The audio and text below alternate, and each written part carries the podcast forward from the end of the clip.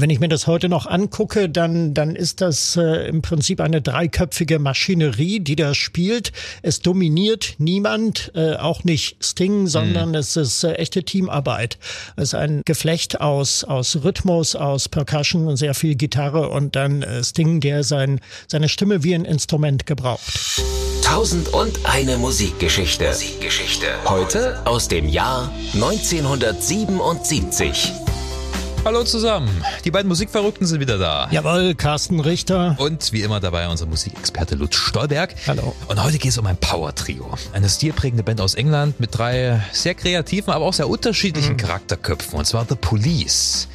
Es gab die Band nur ein paar Jahre, aber in dieser ja. Zeit haben sie wunderbare Musik zusammengeschrieben und sich auch schön äh, miteinander verstritten zum Schluss. Wir schauen uns mal die mhm. Bandgeschichte genauer an. Ich muss sagen, ich freue mich total auf die Folge, denn ich mag The Police sehr. Ich ja, habe die erst spät entdeckt. Ich äh, kannte eigentlich nur die üblichen Hits, aber die Band hat natürlich noch viel mehr Sachen auf Lager. Äh, teilweise auch Verrücktheiten, Albernheiten und auf mhm. der anderen Seite ernste politische und sogar philosophische Songs und Soundexperimente. Also es ist eine total spannende Band. Und du hast gerade eben schon gesagt, du freust dich auch. Also bei dir sieht es wahrscheinlich ähnlich aus, oder? Ja, also sie haben wirklich ein bleibendes Werk hinterlassen, obwohl sie nur fünf Alben rausgebracht haben und äh, obwohl ja alle so schwierig waren und äh, die Charaktere, aber sie waren wirklich für einen historischen Moment lang die größte Band der Welt und ich bin äh, stolz und glücklich, dass ich das damals miterleben konnte. Ja, wie hast du es miterlebt damals? Also meine erste Begegnung mit Police, das weiß ich noch, das war äh, 1979 in einer Sendung, die hieß Musik für junge Leute, ja. kam damals immer im Programm von NDR 2, also Norddeutscher Rundfunk, nachmittags, wochentags, ja. ab 14 Uhr, glaube ich. Und äh, da habe ich zum ersten Mal Message in a Bottle gehört. Ja.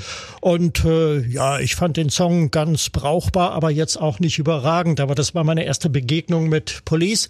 Und dann kam äh, 1980 Walking on the Moon und das ist ein verteufelt guter Song. Ich finde ihn heute noch überragend und äh, der hat mich dann angefixt und hat mich dann wirklich äh, interessiert gemacht an diesem wunderbaren Trio. The Police. Wie haben sie sich zusammengefunden? Sie sind ja im goldenen Zeitalter des Punkrock ja, ja, zusammengetroffen, genau. ja? Ja, sie haben ja auch im Grunde genommen haben sie Punk gemacht. Ja. Äh, 1977, als sie sich äh, gegründet haben, Fallout, äh, einer der ersten Songs und äh, das klingt, also das ist schon äh, im Punk verwurzelt, auf jeden Fall. Interessant finde ich, wo die äh, drei Typen herkommen. Das könnte eigentlich unterschiedlicher nicht sein. Vielleicht fangen wir mit Sting an. Ich meine, Sting ist ja wirklich, ja. man kann ihn als Frontman bezeichnen. Jedenfalls hat er äh, die meisten Hits geschrieben. Und er kommt ja eher aus dem Arbeitermilieu. Ja, der Vater war Milchmann und äh, er selbst hatte aber andere Ambitionen. Geboren 1951, hat äh, studiert, war anschließend Lehrer für Englisch und äh, Musik, mhm. wobei ich die Musik unterstreiche. Ja. Äh, Police waren eigentlich ein äh, musizierendes Akademiker-Ensemble. Die hatten alle ihre Hausaufgaben gemacht, yeah. musikalisch. Das ist ganz interessant. Und äh, ja, er ist äh, im Prinzip der Inbegriff des charismatischen Frontmannes.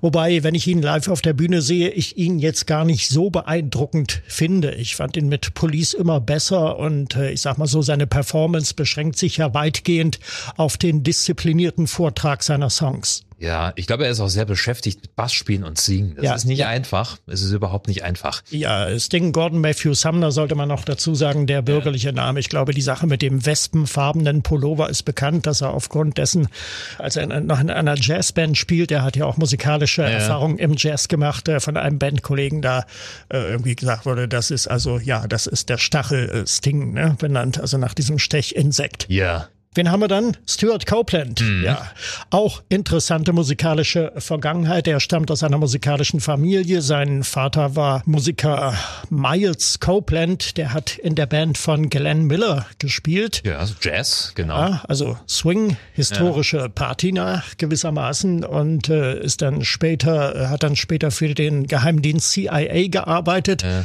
Da kommt man viel rum und ähm, ja, also da hat er die Familie mitgenommen und so ist auch Stuart Stuart Copeland viel rumgekommen. Er hat eine Weile in Damaskus gelebt, in ja. Syrien, dann später in Kairo und hatte auch die musikalischen Einflüsse aufgeschnappt, die sich dann äh, bei ihm auch niedergeschlagen haben in seinem Stil. Ja, er als Schlagzeuger war wirklich enorm stilprägend, hat das für die Popmusik, Absolut. Hat die Popmusik sehr vorangebracht. Der Rolling Stone listet ihn auf Rang 10 der besten Schlagzeuger aller Zeiten. Das Vollkommen darf man nicht vergessen. Ich hätte ihn wahrscheinlich noch höher eingeordnet. Okay, und dann hätten wir äh, noch den Mann, der äh, zehn Jahre Jahre älter war als die anderen. Also der schon genau. damals einiges an musikalischer Erfahrung ja. hinter Andy sich Summers, Gitarrist, ja. Äh, geboren äh, zu Silvester 1942 und ähm, ja, er hat äh, den britischen Beat, die große Ära der britischen Musik in den 60er Jahren inhaliert und mitgelebt und auch mitgestaltet. Er hat unter anderem bei bei Soft Machine ja. äh, gespielt. Psychedelic und äh, später äh, Progressive Rock. Äh, sie, sie, stammen aus der Canterbury-Szene. Yeah. Soft Machine, da hat Andy Summers eine Weile mitgespielt. Später war er dann Session-Musiker, unter anderem bei äh, The Moody Blues yeah. und äh, vielen anderen. Eric Burton, glaube ich. Eric auch, Burton, ne? genau. Die New Animals. Yeah. Eric Burton and the New Animals. Und hat er, glaube ich, sogar auch äh, Musik studiert. Huh? Er hat Musik äh, studiert und insbesondere auch Gitarre, ja. Während äh, Stuart Copeland ja übrigens auch Musik äh, studiert hatte. Das dürfen wir auch nicht vergessen. Ja, also alles Akademiker, wie du ja. schon meintest. Und trotzdem kommen sie Mitte der 70er zusammen und sagen, wir machen jetzt rudimentären Punk. Wobei ich sagen muss, bei rudimentärer Musik ist es ja nicht lang geblieben. Police waren ja auch eine Weile mal ein Quartett. Ja, die hatten mal noch einen anderen ja, Gitarristen Henry Padovani dabei. hieß der in den Anfangstagen damals dabei. Ja, aber der ist ja dann relativ schnell ausgeschieden, als ja. er gemerkt hat, okay, das wird mir zu ambitioniert. Mhm. Genau. aber aller Anfang ist natürlich schwer und das hat man auch bei The Police gesehen. Ähm, ganz, ganz wichtig war ja auch der äh, Bruder von Stuart Copeland, mhm. der glaube ich auch Miles Copeland hieß, wie der Vater, und ja, der, ähm, der, der sich als Manager da verdient gemacht hat. Ja. Und am Anfang auch als Finanzier, denn äh, ohne, ohne das Geld von diesem Bruder hätten sie wahrscheinlich niemals mhm. Roxanne aufgenommen. Ja, ja am Anfang äh, war das noch nicht sehr spektakulär. Sie hatten nicht wirklich von sich reden gemacht, das waren keine Hits. Äh, aber sie haben sehr viel live gespielt, äh, Erfahrungen gesammelt, sich eingegroovt. Ähm, ja, und dann mit Roxanne war wahrscheinlich der erste Achtungserfolg da, oder? Äh, ja, genau. Also Roxanne, jener Song, der angeblich von einem leichten Mädchen handelt, äh, inspiriert durch einen Paris-Aufenthalt. Ja. Äh, Moulin Rouge, äh, die Szene schlägt sich da nieder in dem Song. Ja, Roxanne, das war eigentlich so, naja, der Durchbruch, kann man sagen. Da hat man die Band zum ersten Mal so richtig wahrgenommen. Ja, es ist tatsächlich so. Also die Band hat äh, da in einem Club gespielt namens The Nashville. Hm. Und da ist Ding ein bisschen durchs Rotlichtviertel gelaufen und wie er es halt so macht, hat sich dann so Geschichten ausgedacht. Das hast du ja in vielen Police-Songs. Ja, natürlich. Ja, und es geht halt um den Typen, der sich eine Prostituierte verliebt und ähm, ihr ein besseres Leben verspricht.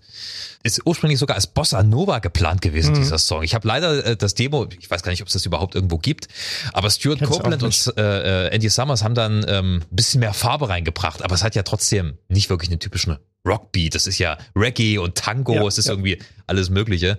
Ähm, was ich lustig finde bei dem Song, ganz am Anfang hört man so, so einen schrägen Pianoton und Sting, ja. wie er lacht. Ne? Das ist genau einer dieser das, Happy ja. Accidents der Musikgeschichte. ja. mhm. Weißt du, wie das entstanden ist? Äh, ja, ich glaube, es ist bei den Session-Aufnahmen irgendwie entstanden und bei den Studioaufnahmen und ja, äh, aufgrund dieses Verspielers. Sein Gesangsmikro war schon an und er hat ja. sich aus Versehen aufs Piano gesetzt. Ach, da, also das ist halt mit seinem Hintern hm. entstanden, dieser Piano-Akkord. Und da muss er so drüber lachen und sie hatten es einfach drin gelassen. Wahrscheinlich ging es gar nicht mehr rauszulöschen damals. Ja, genau, mit Roxanne ging's los. Ähm, und später, dann auch finanziert durch Miles Copeland, ähm, ist die erste Platte entstanden. Genau, das Debütalbum Outlandos äh, Damour. Ja, ja. Mit, äh, da ist äh, So Lonely ist un unter anderem noch drauf. Mhm. Äh, später als Single ausgekoppelt. Roxanne hast du schon angesprochen. Ja, Peanuts ist noch äh, relativ bekannt. Ja, Can't Stand Losing You sollte man ja, auch Can't erwähnen. Stand Losing natürlich, Single, ja, auf jeden Fall, ja. Die ja, glaube ich, auch hin und wieder ins Sting Live-Programm Einzug gehalten hat, wenn mich nicht alles täuscht. Ja haben wir auch wieder so ein, so ein Storytelling. Ja, es ist eine Geschichte von einem mhm. Teenager, der sich das Leben nimmt, weil äh, ihn seine Freundin verlässt. Sting hat später gemeint, es war humorvoll gemeint. Ja gut, kann man nicht immer so richtig nachvollziehen. Auf dem Cover sieht man ja auch einen Typen, der sich erhangen hat. Das hat damals für Kontroversen gesorgt. Das mhm. ist übrigens Stuart Copeland, der dort hängt. Mhm. Ja. Ähm, sie haben sich da langsam einen Ruf erspielt und ich muss sagen, auf Outlandos d'Amour hört man auch schon, wie sie so langsam sich ihren Sound formen. Es ja. ist alles noch ein bisschen rudimentärer, ein bisschen mhm. punkiger. Aber ich finde, das steht der Band auch gar nicht mal so schlecht. Ich mag den Opener-Song zum Beispiel, Next to You. Das ist relativ kompromisslos, äh, punkige Energie. Ja. Und dann hast du trotzdem einen experimentellen Teil mit so einem Slide-Gitarren-Solo. Also da merkst du schon, okay, die können schon ein bisschen mehr als so der prototypische Punkrock-Musiker. Ne? Richtig. Das gleiche trifft auch auf den Song Truth Hits Everybody zu. Das mhm. ist auch ein sehr energetischer Song. Ähm, später sollten sie sich dann ein bisschen davon wegentwickeln, ein bisschen softer werden. Aber ich finde, The Police haben trotzdem immer noch so eine Grundenergie beibehalten. Ja. Ähm, ich glaube, die haben einfach wunderbar funktioniert zusammen, oder? Als Trio. Ja, in den Anfangstagen äh, auf jeden Fall. Und äh, man darf ja auch nicht vergessen, auf welche Weise das Trio nach Deutschland hereingestrahlt hat. Ja. Nämlich durch einen denkwürdigen Fernsehauftritt bei Alfred Biolek. Damals gab es die Sendung Bios Bahnhof ab 1978, eine große Live-Sendung. Die kam immer äh, donnerstags 21 Uhr im ersten. Und äh, Alfred Biolek hatte damals so, so verschroben und, und vielleicht auch manchmal stocksteif er als Moderator gewesen ist. Aber der Mann hatte ein Fable für neue Musik. Ja. Ich erinnere an Kate Bush in seiner ersten Sendung gleich. Ja. Der erste Fernsehauftritt für Kate und äh, in einer der weiteren Sendungen dann noch 1978 äh, der Auftritt mit Eberhard Schöner, einem Ja. deutschen Elektronikmusiker, Okay. der für seine ähm, Soundböen äh, bekannt ist und äh, er hat damals Police mitgebracht, live zu Bios Bahnhof da auf die Ja. Bühne ins äh, deutsche Fernsehen. Auf diese Weise hat man in Deutschland zum ersten Mal die Band äh, Police überhaupt wahrgenommen. Sie waren ja auch Sessionmusiker für Eberhard Schöner. Ja. Sie tauchen auf ein paar Platten auf ähm, und München war ihnen dadurch auch ein ganz geläufiger Ort. Also da waren sie regelmäßig zu Gast. Also äh, so langsam ging's los. So langsam äh, hat man gesagt, okay, The Police, da sollte man drauf hören. Und ähm, ich habe ja vorhin schon erwähnt, ähm, auf Atlantis Summer hörst du schon, in welche Richtung der Sound gehen soll. Und ich finde, bei So Lonely bekommt man am besten den Eindruck, du hast Ja. die Mischung aus Reggae, Reggae, absolut. und Rock und, und, und Punk. Also Sting hat das selber mal gesagt, das ist nichts weiter als inspiriert von No Woman, No Cry. Ja, äh, mehr oder weniger eiskalt geklaut, die, die Akkordstruktur. Äh, da gehe ich mit, ja auch die, äh, insbesondere die Strophen, ja. Ja, ja, also das äh, hat er auch auf den Zug gegeben. Und dann haben sie nichts weiter gemacht als äh, so ein Hin und Her zwischen Thrash Punk und Reggae. Und das war diese kleine Nische, die sie sich geschaffen haben. Das hat er geschrieben. Und ähm, ja, das haben sie im Prinzip noch verfeinert. Einfach dadurch, dass sie ja auch sehr virtuos an ihren Instrumenten waren. Äh, Stuart Copeland haben wir ja auch schon erwähnt, ist ein begnadeter Schlagzeuger. Was der äh, da zaubert, äh, das hört man ja auch schon auf dem Debütalbum. Das sind Ja. keine normalen Rhythmen. Äh, die er spielt. Das ist. Offbeat, ja. Also Ja, die Betonung liegt nicht auf eins und drei, wie das bei äh, europäischer Musik oft Mhm. ist, sondern ähm, eher auf den auf den Nebenbetonzeiten, also auf zwei und vier. Mhm. Ne?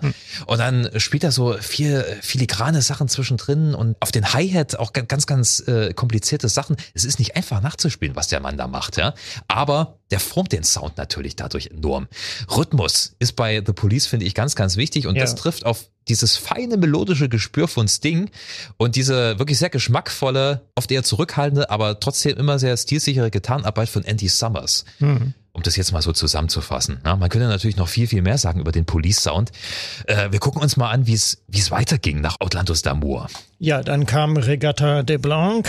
Ähm, Vielleicht sollte man über die Albumtitel sagen, es Ja. ist ja mit Absicht alles ein bisschen... Das ist Fantasiesprache, das hat Ja. äh, nicht wirklich Bedeutung. Das alles. ist, glaube ich, auch auf dem Mist vom, vom Manager gewachsen, äh, vom, vom Bruder von Stuart Copeland. Also Regatta de Blanc zum Beispiel ist, ist seine Wortschöpfung und soll bedeuten ähm, weißer Reggae. The Police machen Reggae für Weiße. Das war Mhm. Okay. Regatta de Blanc. Ja, das klingt akademisch alles schick, irgendwie Ja. sehr anspruchsvoll und ähm, es ist ja auch so ein bisschen, Sie haben ja auch so ein bisschen äh, den Schalk im Nacken gehabt. Das war ja nicht alles bierernst, äh, was Sie da auch gemacht haben. Das muss man auch dazu sagen. Das hörst du ja schon beim Debütalbum. Da gibt's einen Song namens Be My Girl, Sally. Ja. Ähm, du denkst, es ist ein typischer Rocksong und dann kommt auf einmal ein Gedichtvortrag von Andy Summers, wo es um eine Sexdoll geht, also eine Sexpuppe. Es ist, also die haben schon so ein bisschen irrwitzigen Sinn für Humor. Es taucht immer mal wieder auf, das stimmt. Okay, das zweite Album hat natürlich den großen Hit und ich glaube, das war dann auch der richtige Durchbruch für The Police, oder? Message in a Bottle. Äh, ja, auf jeden Fall. Äh, die erste Nummer eins, Sie hatten vier Nummer eins Hits in äh, Großbritannien und das war ähm, ja Ihr erster Nummer eins Song Message in a Bottle. Ich finde, die große Stärke von Sting ist, dass er ähm, teilweise schon komplexe Sachverhalte oder so, so emotionale Zustände gut in Popmusik verpackt. Ja, es geht einfach um einen ähm, im übertragenen Sinne gestrandeten, der da so eine Flaschenpost aussendet und Ja. bekommt dann äh, ganz, ganz viele Flaschen 100 zurück. Million Bottles. Ja, ja, also so nach dem Motto, wir sind ja alle irgendwie einsam und Ja. äh, lasst uns miteinander connecten. Es, es bringt auch gut auf den Punkt, wie The Police arbeiten. Du hast diesen groovigen Rhythmus von Stuart Copeland, du hast diese wunderbare Gitarrenarbeit. Das ist ein nicht zu kompliziertes, aber trotzdem feines Gitarrenriff, auf das man erstmal kommen muss von äh, Andy Summers. Und dann eben dieser typische Sting-Gesang, da harmoniert alles. Andy Summers hat ja auch ja. gemeint, Message in a Bottle sei sein Lieblingssong. Mhm. Ja, das Album war dann auch jenes, mit dem äh, Police durch Deutschland getourt sind. Äh, zum ersten Mal mit Zwischenstation im Rockpalast damals. Ja. In Hamburg hat das Ganze stattgefunden. Also nicht wie gewohnt in Essen in der Grugerhalle, war eine Übertragung aus Hamburg. Mhm. Und äh, ja, wenn ich mir das heute noch angucke, dann, dann ist das äh, im Prinzip eine dreiköpfige Maschinerie, die da spielt. Es dominiert niemand, äh, auch nicht Sting, sondern sondern es ist äh, echte Teamarbeit. Es ist ein äh, Geflecht aus, aus Rhythmus, aus Percussion und sehr viel Gitarre und dann äh, Sting, der sein, seine Stimme wie ein Instrument gebraucht. Das ist eine gute Zusammenfassung. Walking on the Moon hast du eingangs schon erwähnt. Ja, wunderbar. Das ist ja auch auf dem zweiten Album drauf. Der zweite Nummer eins Hit, äh, Ende 79, Anfang 1980 und da bin ich eigentlich so richtig auf den Geschmack gekommen damals. Ja. Ja, was macht dieses Stück so interessant? Es geht ja darum, ja, Walking on the Moon, äh, eine Atmosphäre zu schaffen, äh, die an den Mond ja. erinnert. Äh, zu Zeiten der Apollo-Missionen, äh, Anfang der, Ende der 60er, Anfang der 70er Jahre. Wie setzt man sowas um? Die Ödnis auf dem Mond, die fehlende Atmosphäre. Nun, man macht es am besten durch ein gewisses Maß an Monotonie, erträglicher Monotonie als Stilmittel ja. und ähm, dieses atmosphärische Gefühl von Schwerelosigkeit äh, zu schaffen, äh, also so wie sich die äh, Apollo-Astronauten ja. eben nur mit einem Sechstel der Erdschwerkraft dort äh, bewegt haben und äh, das geschieht durch sehr viele Gitarren-Feedbacks, durch Echos, ja. äh, durch eine Bassfigur, die sich äh, ständig wiederholt.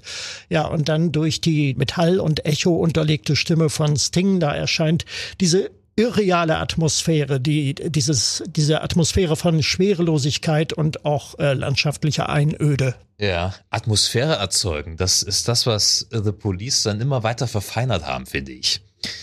Du bekommst bei jedem Song immer so ein du bekommst einfach das The Police-Gefühl. Ja. Du weißt, das ist diese Band mhm. und ähm, du fühlst dich sofort heimelig in diesem Sound. Ja, du hast schon gemeint, äh, der Gitarrensound ist da sehr, sehr wichtig. Andy Summers hat ja auch, meiner Meinung nach zumindest, den Gitarrensound der 80er allgemein sehr geprägt. Mhm, das möchte ich Das machen. heißt, ähm, natürlich die Echo, also Delay-Effekte, das heißt einfach so Wiederholungen, das muss man auch erstmal gut hinbekommen, weil man neigt dazu, sein Gitarrensound dann zuzukleistern, wenn man so einen so einen Delay-Effekt drauf hat. Ja. Aber er spielt ganz, ganz sparsam. Das ist dann das, was The Edge später von, äh, bei U2 richtig verfeinern sollte. Mhm. Ähm, nur ganz, ganz wenig spielen und dann das Delay arbeiten lassen. Ne? Mhm. Aber das hat äh, Andy Summers letzten Endes begründet und er hat, das ist typisch 80er, Chorus verwendet. Chorus ist letzten Endes ja eine Phasenverschiebungseffekt. Das mhm. heißt, das Gitarrensignal wird gedoppelt und so leicht verschoben und auch so leicht verstimmt. Und das ja. ergibt immer so ein ja, ja, einen sehr breiten, sehr vollen Sound. Damit dickst du dein Gitarrensignal sehr an. Ähm, äh, sie haben das auch live sehr gut hingekriegt. Ja, also der Song kommt ja. auch live sehr gut rüber. Es ist erstaunlich, wie sie das umgesetzt haben. Ja, ja, ganz, ganz toll. Ähm, und das haben sich viele Gitarristen dann in den 80ern zunutze gemacht. Auch Hardrock-Gitarristen haben dann viel mit Chorus mhm. gearbeitet. Ja? Also Andy Summers ist da wirklich schon viel Lur, muss man sagen. Ähm, Walking on the Moon finde ich auch, also du hast recht, es erzeugt eine tolle Atmosphäre. Ich möchte mal noch ein Wort zur Entstehung des Songs mhm. sagen. Okay. Kennst du die Geschichte? Weil wir hatten ja schon den Eberhard Schöner erwähnt, diesen, diesen ja. ähm, Künstler, diesen Musiker, den Komponisten. Mhm. Ähm, Sting ist damals wieder in München gewesen und hat sich halt mit dem einen hinter die Binde gegossen. Mhm. Wir haben schön äh, kleines Schnapsbesäufnis gemacht. Sting ist danach ins Hotel und hatte die musikalische Idee zu diesem Song. Das heißt, er wollte nicht schlafen, aber er war auch zu besoffen, um da vernünftig was zu notieren. Und ist halt, wie man das so macht, wenn man es, ich weiß nicht, ob ihr das mhm. kennt, äh, man, man läuft dann so durchs Zimmer und versucht nüchtern zu werden. Genau das hat Sting auch gemacht und hat dabei so vor sich hingesungen, Walking Around the Room. Mhm. Und fand aber die Textzeile bescheuert und so ist er auf Walking on the Moon gekommen. Das erklärt natürlich auch den äh, Refrain, also Giant steps are what you take, walking on the moon. I hope my legs don't break. Ich ja. hoffe, meine Beine brechen nicht. Ja, jeder, der verkatert war, der ja. kann das, glaube ich, sehr, sehr gut nachvollziehen oder der besoffen ist. Okay, wie ging's für The Police weiter? Ähm, es ging sehr gut weiter. Also sie waren ab äh, ab 80, sagen wir mal. Also ja. 1980 ist ja, also 79 ähm, Regatta de Blanc erschien äh, 1980 dann im Herbst äh, Senjata Mondata, wiederum Kauderwelsch, der mhm. keine besondere Bedeutung hat, mit dem Chartbreaker äh, Äh, Don't Stand So Close mm. to Me, das ist gleich der Opener-Song und ähm, ja, es war damals eine Sensation, wurde gefeiert, weil er von 0 auf 1 äh, eingestiegen ist im September 1980 in den britischen Charts und sowas hat es eben seit Beatles-Zeiten nicht mehr gegeben und äh, spätestens an dieser Stelle wurden dann auch die üblichen Beatles-Vergleiche bemüht, die ja immer gleich aufkommen, wenn jemand in England erfolgreich ist, dann sind das ja yeah. immer gleich die neuen Beatles, ne? Ja. Neue Band kommt. Naja, das hast du leider oft, ne? Ähm, ich, ich finde, auf Senjata Mondata haben sie dann so richtig einen Sound gefunden. Also ja. da gibt's auch keine, keine so Ausfälle oder Lückenfüller da stimmt wirklich alles. Selbst die Soundexperimente. Es gibt ja zum Beispiel Behind My Camel, was ein Instrumental mhm. ist von Andy Summers. Selbst das ist cool und, und wirkt ausgereift. Und ich finde auch, dass sie sehr politisch auf einmal geworden sind. Driven to Tears zum Beispiel. Mhm. Es, es, geht um gesellschaftliche Verantwortung für ärmere Länder. Ja. ja. Sting ist ja dann auch später sehr, sehr aktiv gewesen, ja, was Umweltschutz und, und was politische Foundation. Arbeit und so weiter betrifft. Ja. Also da wurde letztendlich der Grundstein gelegt. Das hattest du vorher auch nicht in der Form. Und selbst so Sachen wie Do Do, The Da Da Da, ja. was eher wie Gaga-Song wirkt, selbst da hatte er sich Gedanken gemacht, weil es geht letztendlich um Manipulation durch Worte. Ja, in genau. In der Politik, sich, äh, in der Wirtschaft, äh, in den Medien. Ja, äh, es geht auch um die fragwürdige Rhetorik von Politikern, die ja. tun, als hätten sie sehr viel zu sagen und eigentlich bin ich mitzuteilen haben dabei. Wurde dann leider oft ein bisschen falsch verstanden und ja. einfach so als Gaga-Song äh, Als Dada-Song, ähm, ja, genau, ja. Bisschen schade. Was ist denn eigentlich dran? Ich, Don't Stand Too Close to Me ist ja, es handelt ja von einer Schülerin, die auf ihren Lehrer steht. Ja, Sting genau. war selber Lehrer. Gibt es ja. da eine Verbindung? Wahrscheinlich nicht, oder? Ich glaube nicht, nein. Ich glaube, es ist äh, eine künstliche Situation, die da geschaffen wurde, eine erdachte Story. Ja. Eine verliebt in den Lehrer-Story. Ja. Ja, zu dieser Zeit war Police eigentlich die führende Band in England, muss man sagen, zumindest in der New Wave-Bewegung und ja. strahlte auch nach Deutschland, war Thema in den Medien, unter anderem in der Bravo. Ich erinnere in dem Zusammenhang an meine wunderbare westdeutsche Brieffreundin Antje Vogler in Karben-Petterweil im Hessischen, mit der ich mir damals über Mauer und Stacheldraht hinweg äh, lange und ausführliche Briefe geschrieben habe, natürlich auch über Musik und ähm, ja, sie war eingefleischter Supertramp-Fan, kam dann aber durch ihren spanischen Freund Manolo auf Police. Der stand sehr auf die Band und dann mhm. hat sie mir also in einem Brief geschrieben, sie hätte sich Sting aus der Bravo, der war da drin als Poster, ein Einzelfoto, also Porträtfoto Sting aus der Bravo genommen und hätte ihn mit äh, Make-up und Lippenstift ein klein wenig angemalt und ihn sich dann an die Wand gehängt. Man darf nicht vergessen, die waren ja nicht nur musikalisch äh, enorm erfolgreich, sondern ein Stück weit auch Poster Poster Boys. Ja, natürlich, sie sahen ja alle sehr gut aus. Also die äh, Covers, zumindest der ersten LPs, äh, machen das ja auch deutlich. Also das waren schon Coverboys. Ja. alle mit blonden Haaren. Weißt du übrigens, ja. wie das entstanden ist? Kennst du die Geschichte? Hm? Wusste ich überhaupt nicht, habe ich vorhin zufällig gelesen. Die sind ja alle von Natur aus ähm, brünett. Die haben alle mhm. braune Haare, ne? dunkelbraune Haare. Selbst Sting, das wusste ich gar nicht. Ich dachte, das ist ein Blondschopf. Aber das ist dann zum Markenzeichen geworden, als sie aus Geldnot ähm, bei einem Werbefilmdreh mitgemacht haben. Mhm. Hatten sie drei Polizisten gespielt, weil am Anfang waren sie ja permanent klappen bei Kasse und Sting ja. hatte wohl schon damals bei einigen äh, ja, Werbungen mitgespielt und hat die anderen mit ins Boot geholt. Und für diesen ich glaube, das war eine Kaugummi-Werbung, dafür mussten sie sich alle ihre Haare blond färben. Mhm. Und das fanden sie so cool, haben sie gesagt, das könnte vielleicht Markenzeichen werden. Und ein Stück weit ist es das ja auch. Ne? Ja. The Police waren ab da die drei Blonden. Absolut. Okay, ja.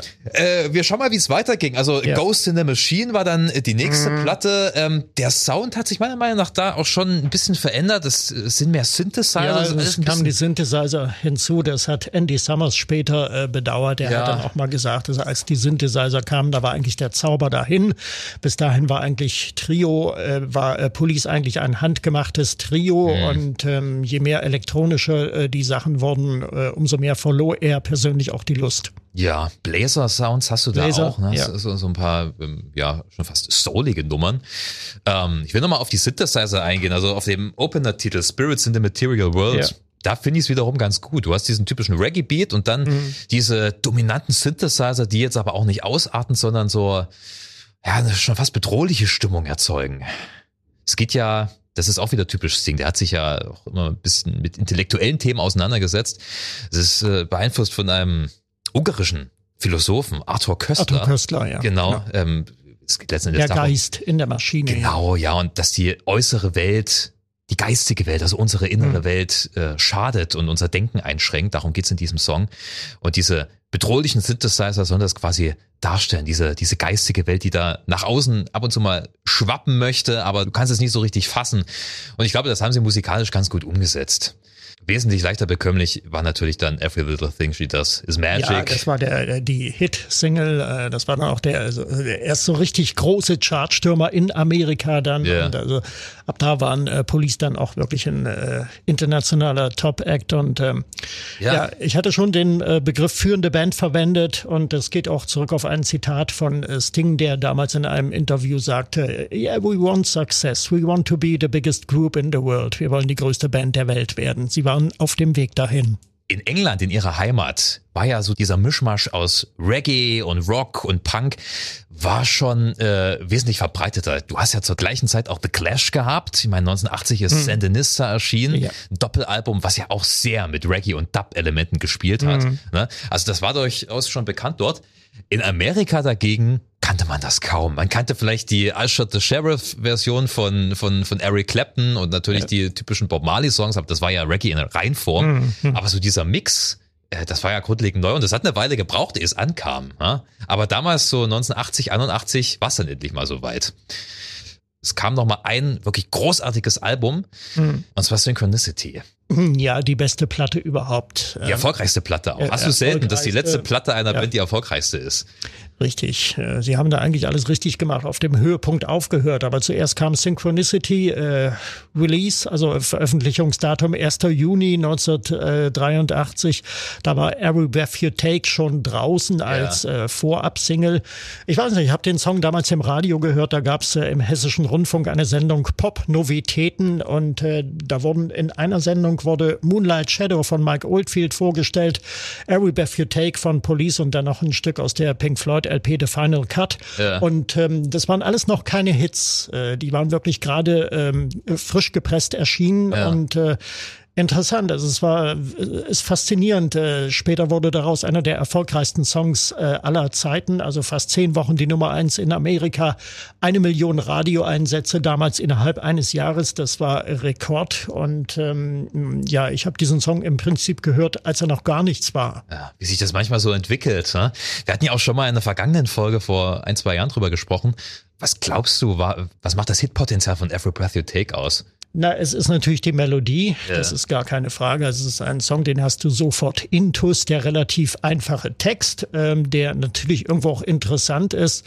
Und äh, dieses, äh, dieses konspirative Element da drin, ja. Es wird ja als Love-Song gemeinhin ja. gedeutet, aber es ist eigentlich genau genommen ein Song über Stalking. Ja. Also die Liebste verfolgen jeden Schritt, den du machst, jeden Atemzug, den du, du nimmst. Ich werde dich beobachten. Ich sehe alles. Ja, oft missgedeutet. Also ich weiß nicht, auf wie vielen Hochzeiten das schon lief, wo es eigentlich nicht hätte laufen sollen. Ja, ja. Ähm, Sting sagt ja von sich, er habe den Song innerhalb von 15 Minuten äh, geschrieben und äh, er war damals übervoll von dieser Vorab-Hysterie um das Jahr 1984. Äh, ich kann mich selber erinnern, also das war, also da liefen 1983 schon irgendwelche Fernsehsendungen, Reportagen und 1984, das nächste Jahr, wird groß begangen, das George Orwell-Jahr und so, wie, okay. wie weit äh, sind eigentlich die Visionen von George Orwell gediehen und wie weit ist das schon Realität? Es gibt ja eine demokratische Welt und eine totalitäre damals ja. noch, die bipolare Welt in Ost und West unterteilt. Ja. Und ähm, ja, ja, also das diente damals alles und äh, unter diesem Eindruck, also von George Orwell und, und äh, 1984 nach dem berühmten Roman äh, hat er diesen Song auch geschrieben. Ähm, Viele Songs äh, sind natürlich wieder auf seinem Mist gewachsen und äh, hat einen Großteil davon in Jamaica geschrieben. Und zwar auf dem Anwesen von Ian Fleming. James Bond Autor. Ja, also ja. das, das äh, Golden Eye Estate, wie es genannt wird. Also Every Breath You Take ist nachweislich am gleichen Tisch entstanden wie die James Bond Romane. Mhm. Hat eine kleine Hammond-Orgel da gehabt und äh, da ein Demo eingespielt. Ich glaube, irgendwo geistert das auch noch rum. Ja, Äh, ja, ja. Ich, ich glaube, dieser Song wäre nie ein Hit geworden, wenn nicht Andy Summers dieses wirklich unglaublich tolle, einfallsreiche Gitarrenriff dazu sich überlegt hätte. Man bricht sich bald die Finger als Gitarrist. Es ist nicht einfach. Es ist, Tatsächlich. es ist ein bisschen knifflig zu spielen, weil du musst gewisse Seiten abstoppen. Und ich glaube, er hat sogar auch ein Blatt Papier auf die Seiten geklemmt, um diesen etwas dumpfen, mulmigen Sound hinzubekommen. Das ist ja diese Ja. ist immer so, so leicht abgestoppt. Ich glaube, das ist durch ein Blatt Papier erreicht worden. ja, also da haben wir mal wieder diesen Fall. Sting liefert die Idee und ähm, der Rest kommt dann mit seinen kreativen Gedanken mit ins Spiel. Das Problem ist dann halt gewesen, schon bei diesen Albumaufnahmen, dass Sting wohl relativ wenig weitere er wollte es so machen, wie er sich das vorgestellt hat, hat Hm. für den anderen wenig Ideen zugelassen. Ähm, wobei ich finde, dass trotzdem noch die anderen sich gut eingebracht haben. Äh, ja, auf jeden Fall. Aber Also es es wirkt noch sehr gab, ausgereift alles. gab der tierischen Krach untereinander, dass der Produzent Hugh Patcham äh, die Streithähne dann auch äh, trennen musste, zeitweise bei den Aufnahmen. Also es Ja. ist zum Beispiel überliefert, dass äh, Stuart Copeland einen sehr komplizierten Reggae-Rhythmus zuerst spielen wollte.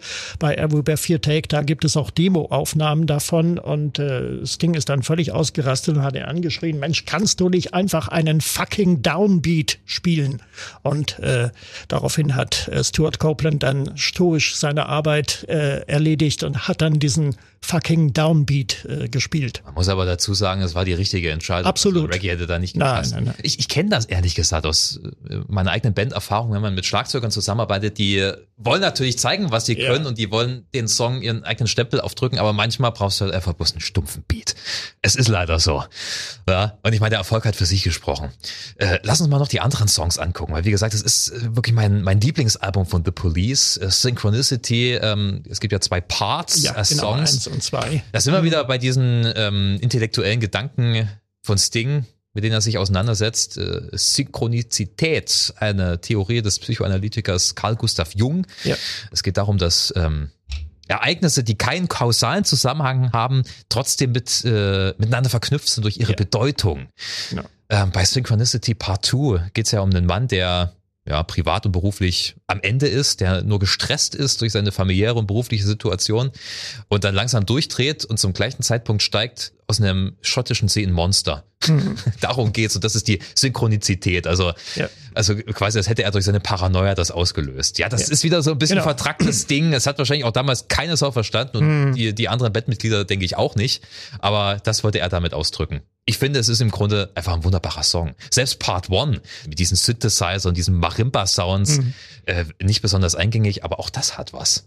Ja, und dann äh, Wrapped Around Your Finger. Mhm. Das war die zweite Single-Auskopplung nach Every Breath You Take. Ich habe mich damals sofort in diesen Song verliebt. Ich fand ihn noch besser als Every Breath You Take. Ja. Äh, ja, also es ist so ein, ein fragiles Stück Musik, so zerbrechlich, wunderbar gesungen von Sting. Auch gibt ein äh, tolles Video dazu übrigens von Godley and Cream Ja. in äh, Schwarz-Weiß. Auch Every Breath You Take ist auch von Godley and Cream, auch in Schwarz-Weiß. Ja. Und ja, Es ist wirklich eine ganz, ganz tolle Nummer. Ich mag es auch mehr als Every Breath You Take. Es geht ja um, um äh, die Fragilität einer Liebesbeziehung. Ja. Wer kontrolliert wen? Ne? Zuerst Genau. denkst du, ähm, die Frau ist ja der dominante Part und dann zum Schluss kommt raus, der Mann ist es eigentlich. Ne? Wer hat hier wen um den Finger gewickelt?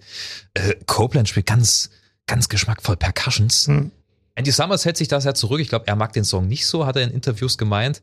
Äh, ich finde die Nummer toll. Vor allem, wie es dann anschwillt im Refrain. I'll be Ja. wrapped around your finger. Das ist unglaublich toll. Ja, also Äh. ich habe Police live gesehen damals, Ja. äh, 2008 in Leipzig am 29. Juni, das äh, weiß ich noch, genau, in der Messehalle auf dem neuesten Messegelände. Ja. Ich hatte aber keinen guten Platz, Ah. von daher äh, zähle ich dieses Konzert äh, leider nicht zu meinen Favoriten. Ja, Messehalle So hat einen scheiß Sound, muss man leider Furchtbar, sagen. war ganz schlimm, war ganz schlimm. Es war schweineheiß an dem Tag. Am Vorabend hatte ich äh, im äh, Clara Zetkin Park Fury in the Slaughterhouse gesehen auf Abschiedstour damals und äh, einen Tag später dann Police in der Messehalle bei sengender Sonne und die Luft zum Schneiden da drin. Es war wirklich keine Wonne und äh, ich hatte einen ganz blöden Winkel zur Bühne erwischt, stand nee. irgendwo an der Seite, wo ich kaum was gesehen habe. Ich sag's dir ganz ehrlich, wenn ich lese, dass irgendeine Band in der Messehalle spielt, ich gehe nicht hin. Ja. Genau aus dem Grund, weil der Sound ist immer kacke. Ja, gerade bei Wrapped Around Your Fingers, da habe ich mir damals den Hals verrenkt, weil ich unbedingt sehen wollte, wie die das live umsetzen, ja.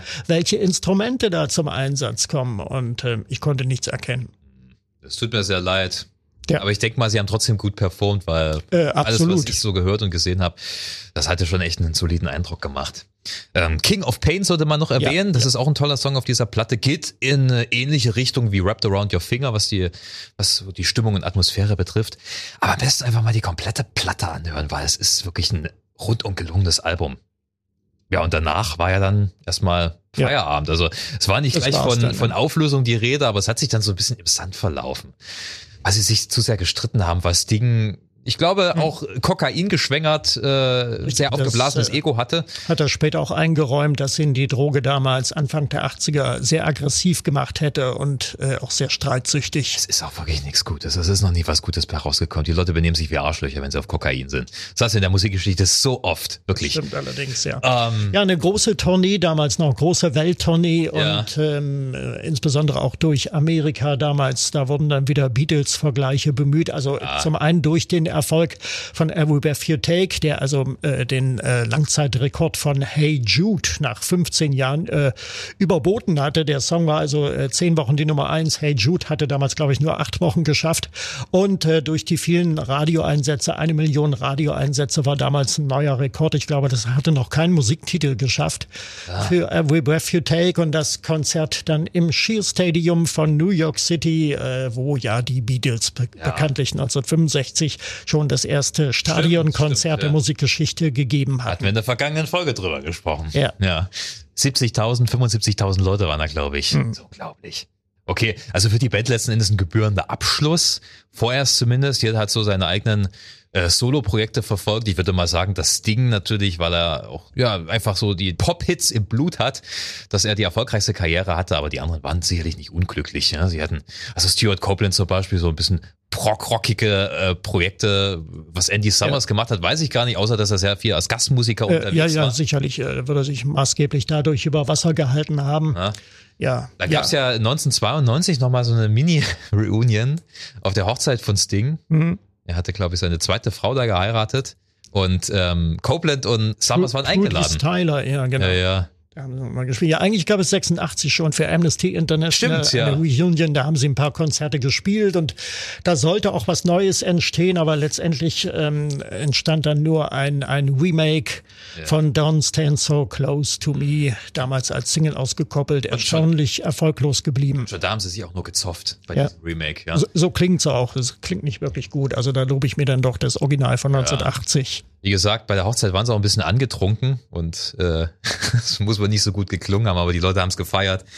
Ja, und dann die eigentliche Reunion, äh, ja, Mitte der Nullerjahre. 2007 bei der Grammy-Verleihung. Mhm. Da haben sie dann zusammen gespielt und dann sind sie irgendwie wieder auf den Geschmack gekommen und äh, ich glaube, sie wollten äh, letztendlich nur das äh, Kapitel Police ordentlich beenden. Äh, es hatte ja nie eine offizielle mhm. Trennung äh, gegeben und ähm, ja, sie haben dann noch eine Welttournee zusammen absolviert. Wie gesagt, unter anderem auch in Deutschland gespielt, in Leipzig.